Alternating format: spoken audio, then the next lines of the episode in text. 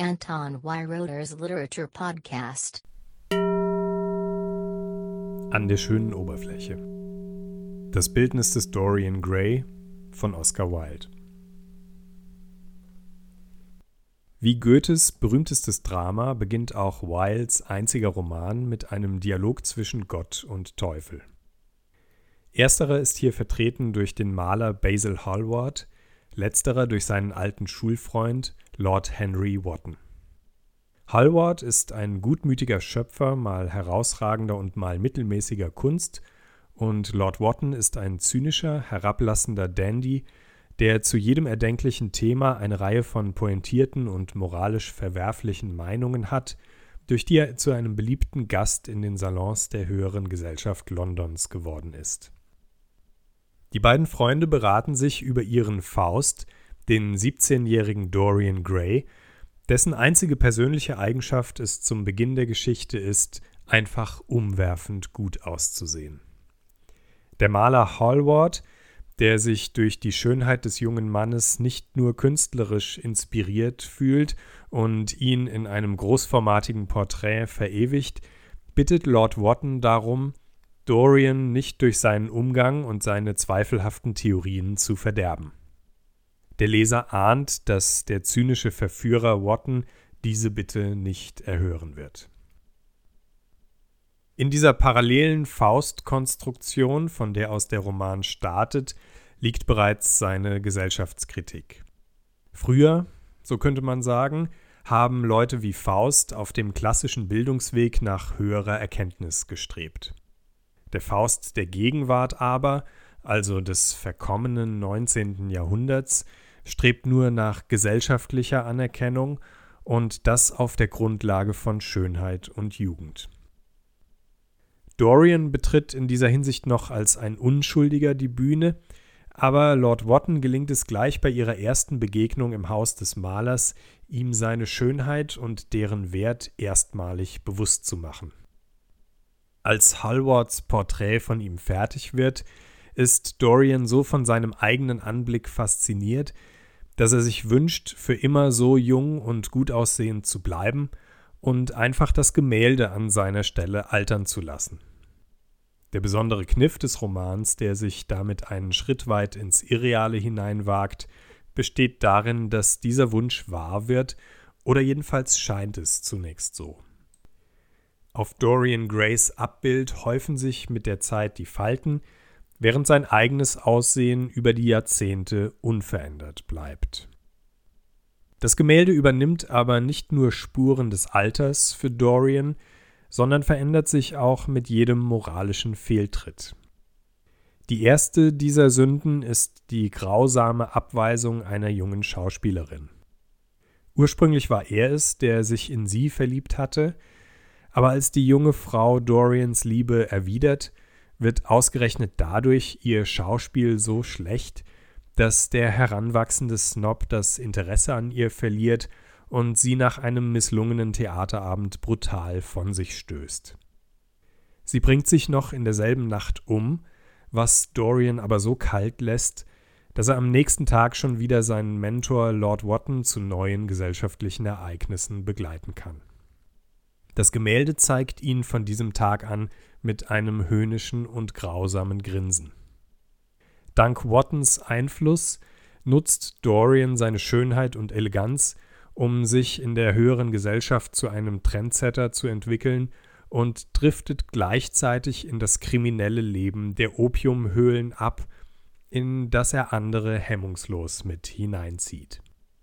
Mit jedem seiner Opfer wird das Gemälde das er inzwischen versteckt aufbewahrt, hässlicher und skurriler.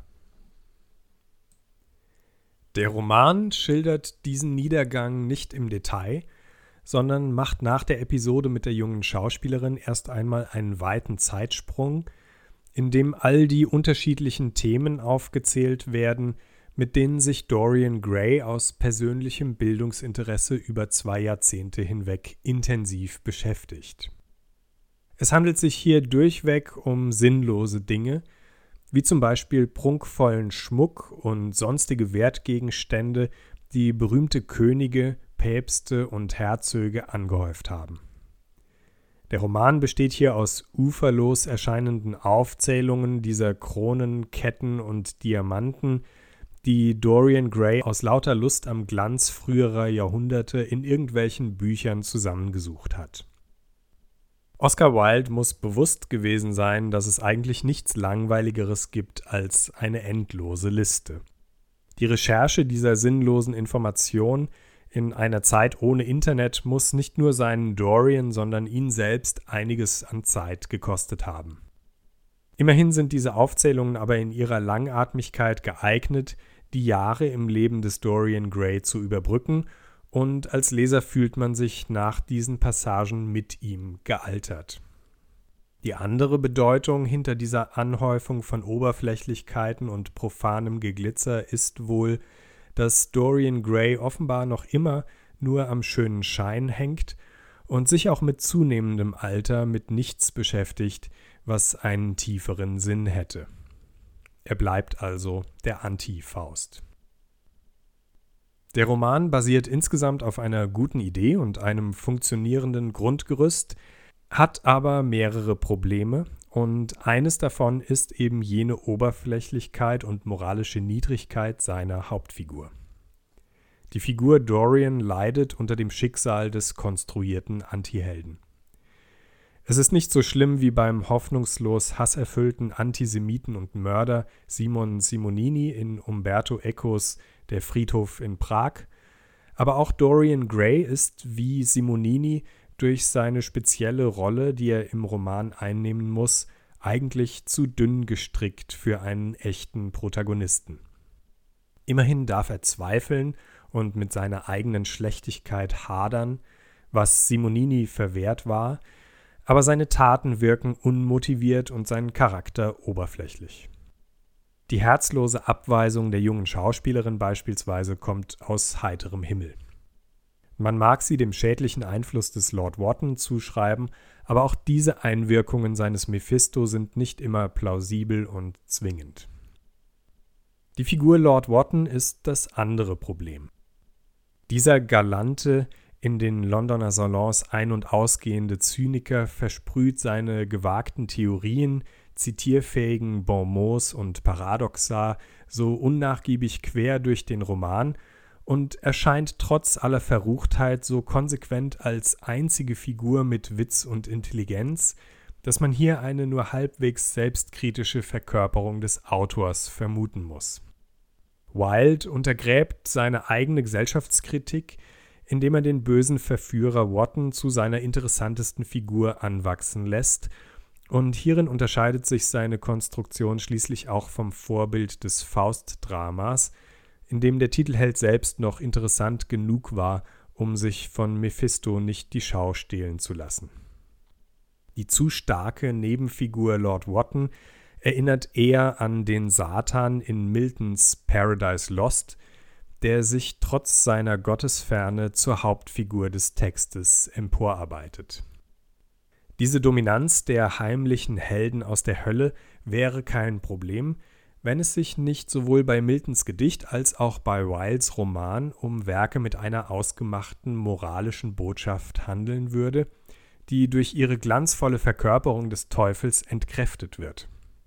Es ist klar, dass Dorian Gray stellvertretend für die damalige versnobte Gesellschaft von der eigenen Eitelkeit und seiner von Wotton eingeimpften Fokussierung auf Schönheit und Jugend verdorben wird aber gleichzeitig ist es genau dieser Einfluss Lord Wattons, ohne den die Konversation dieser Gesellschaft langweilig wäre und vielleicht sogar auch der gesamte Roman. Das Böse und das Interessante sind in diesem Werk so eng miteinander verknüpft, dass man sich vor die Alternative gestellt sieht, auf Dorians Rettung zu hoffen oder stattdessen wenigstens gut unterhalten zu werden. Watton und Wilde entscheiden sich für Letzteres. André Gide soll über Oscar Wilde gesagt haben, er habe das Bildnis des Dorian Gray nur geschrieben, um seinen Freunden zu beweisen, dass er außer Theaterstücken und kurzen Texten auch in der Lage war, einen Roman zu schreiben. Vielleicht hätte Wilde aus seiner Idee tatsächlich besser eine kürzere Erzählung gemacht oder stattdessen seinem Dorian etwas mehr Tiefe gegeben. Statt des Zeitsprungs in der Mitte hätte der Abstieg dieser Figur einen größeren Raum einnehmen können, aber einiges deutet darauf hin, dass das Publikum für so viel soziale Realität noch nicht empfänglich war. Man merkt beispielsweise den distanzierten und oberflächlichen Beschreibungen der Londoner Opiumhöhlen an, aus welcher Distanz die Leserschaft der Salons auf diesen anderen Teil der Gesellschaft herabgeblickt haben muss.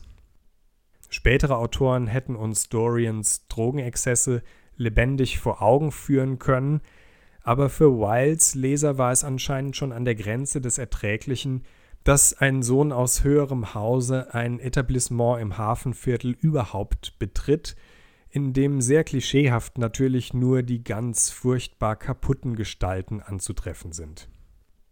Die Erzählung darf über all das Schreckliche, das sich dort unten abspielt, nur dezent hinwegschweifen. So bleibt Dorians Abstieg etwas, das weitgehend nur behauptet, aber nicht gezeigt wird und vielleicht nicht gezeigt werden konnte. Das Bildnis des Dorian Gray wurde über und für eine Gesellschaft geschrieben, die es heute nicht mehr gibt. Der Roman soll denselben Leuten, die er kritisiert, gleichzeitig gefallen, und daraus ergeben sich seine Schwächen. Von diesen einmal abgesehen, ist er dank seiner eleganten Bonmots, seiner Spannung zwischen Realität und Trugbild und seinem starken Ende trotz allem ein unterhaltsames Buch. Anton Weiroder's Literature Podcast